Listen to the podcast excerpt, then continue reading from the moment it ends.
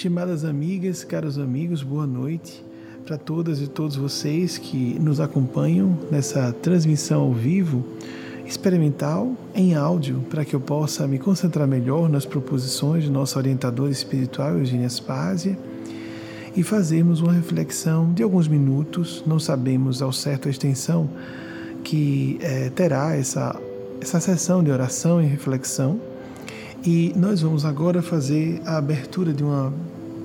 Já está aqui selecionado, não é? Nós vamos conseguir a orientação de Eugênia Spásia.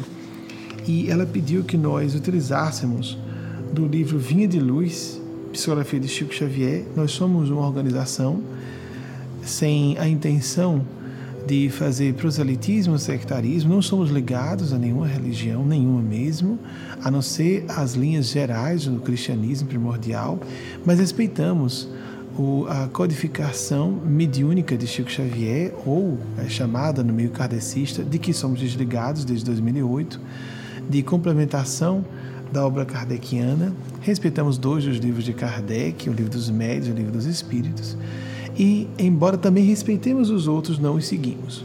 Nós achamos que, por exemplo, em vez de seguir o Evangelho segundo o Espiritismo, com todo respeito a quem prefere isso, consideramos mais apropriado seguirmos os quatro Evangelhos de Nosso Senhor Jesus, que não cabem resumo. Nós devemos ampliar e não reduzir os Evangelhos de Nosso Senhor Jesus. Eles são complexos demais para serem resumidos. Nós temos que ampliar a interpretação. Assim que nós. Eu vou fazer uma pausa breve no sistema. Pode cortar meu áudio um momento, em alguns segundos.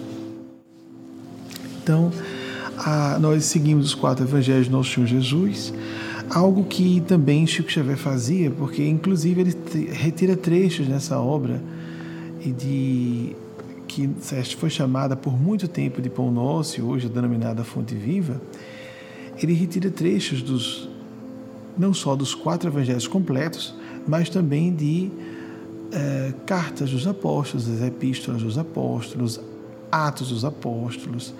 Então, nós temos aí um, uma base no Novo Testamento completo. Temos que viver numa sociedade plural que admita a diferença, para não ficarmos com as heresias e fanatismos, os desequilíbrios de pretensão e presunção de verdade absoluta que os meios religiosos têm trazido sempre com grande prejuízo para a humanidade.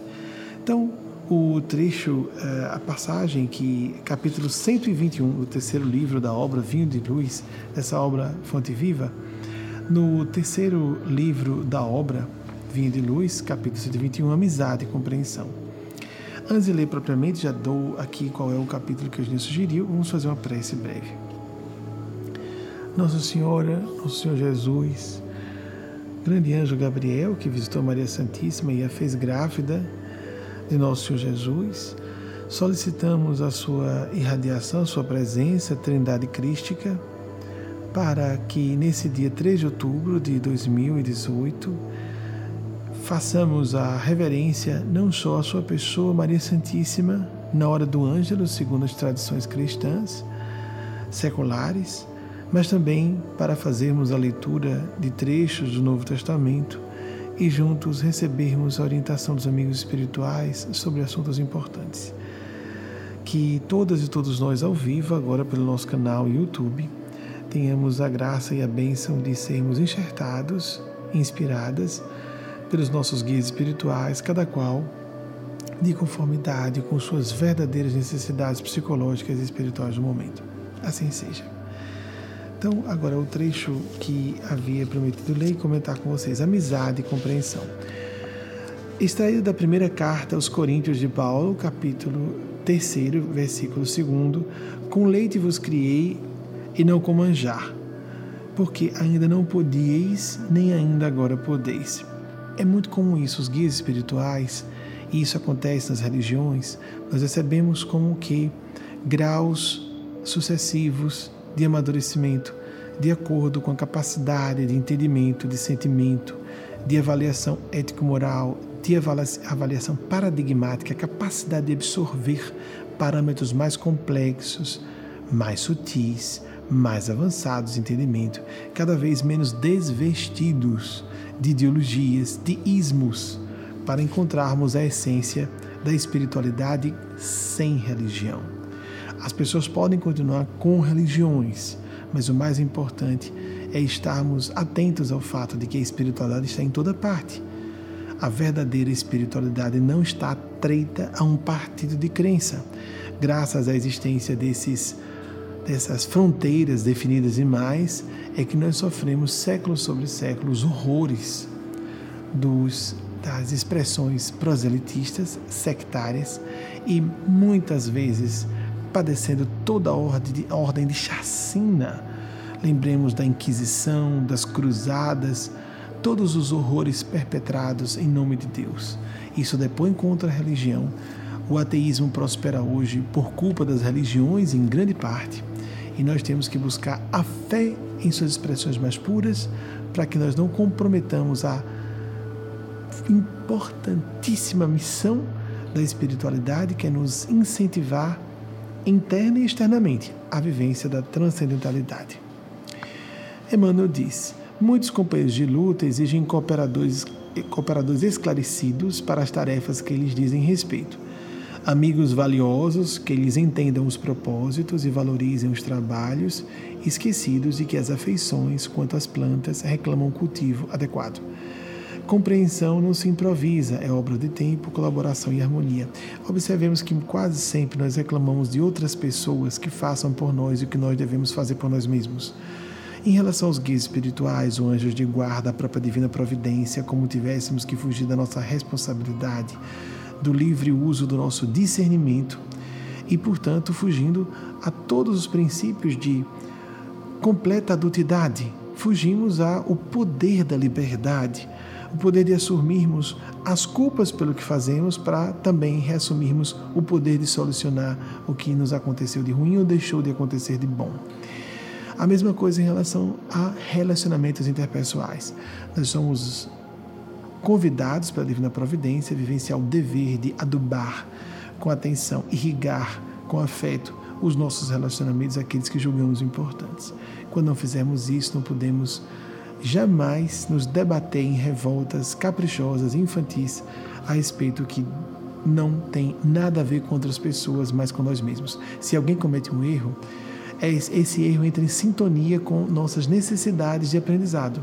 Se nós agimos de um modo o nosso melhor, os erros das pessoas vão nos estimular a crescer mais, a nos fortalecer, a amadurecer, a passarmos adiante para novos relacionamentos, inclusive, sem ficarmos angustiados com uma falta que parece que foi de alguém em relação a nós mesmos. E quase sempre, para não dizer logo, sempre trata-se de uma negligência que foi de inteira responsabilidade nossa. O próprio Cristo, voltando a Emmanuel, primeiramente semeou o ideal divino no coração dos continuadores, antes de recolher-lhes o entendimento sofreu-lhes as negações, tolerou-lhes as fraquezas e desculpou-lhes as exigências para formar, por fim, o colégio apostólico. Nesse particular, Paulo de Tarso fornece-nos judiciosa lição, declarando aos coríntios que os criara com leite. Tão pequena afirmativa transborda sabedoria vastíssima. Fazendo uma pausa novamente, estamos preparados, estamos satisfeitos com a ideia de que nós poderemos receber alimentação substanciosa quando estivermos preparados quando estivermos preparados, estamos preparados, preparadas. Assim como o leite vem quando a criancinha, o bebê, ainda não formou a dentição de leite, e depois nós temos uma dentição permanente, a mesma coisa em relação aos processos digestivos da alma, porque a digestão começa na boca, o trato digestivo começa na boca.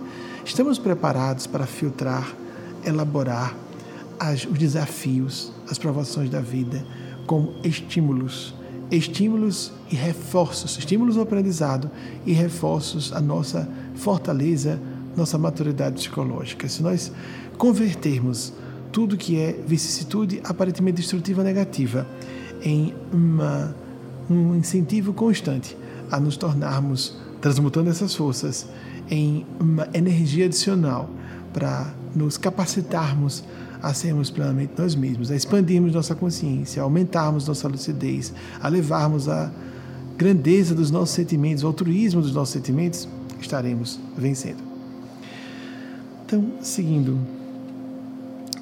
nesse particular cinco leite, Tão pequena afirmativa, voltando a Emmanuel, transborda a sabedoria vastíssima. O apóstolo generoso, gigante no conhecimento e na fé viva, edificar os companheiros de sua missão evangélica em Corinto, não com o alimento complexo das teses difíceis, mas com os ensinamentos simples da verdade e as puras demonstrações de amor em Cristo Jesus. E de fato, muitas vezes nos perdemos em teologias, embora tenha o seu espaço para o aprofundamento de reflexões filosóficas a respeito da divindade. Nós nos perdemos, às vezes, em preciosismos, minúcias desnecessárias a respeito de doutrinas e dogmas. Não são as doutrinas ou os dogmas que vão nos salvar, mas a superação desses, dessas doutrinas e desses dogmas. Nós precisamos de uma abertura ecumênica, universalista para a espiritualidade como ela é, livre de peias, livre de atavismos, livre de qualquer castração. Jesus não fundou uma religião, Jesus trouxe as ideias do cristianismo primordial. Jesus e todos os grandes luminares, criadores de civilizações, como o Siddhartha Gautama Buda, não fundou uma religião. Confúcio, mais ainda, era um professor de estadistas, de governantes, que também se fez professor de pessoas comuns que queriam desenvolver a capacidade de se tornarem melhores. Criou sua religião a partir de Confúcio. Nós vemos isso acontecer com muita frequência.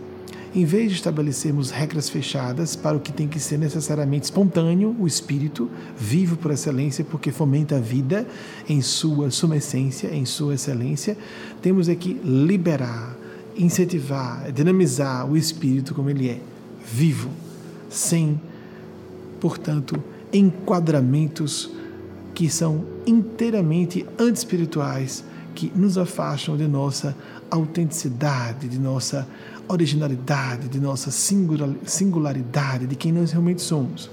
Seguindo,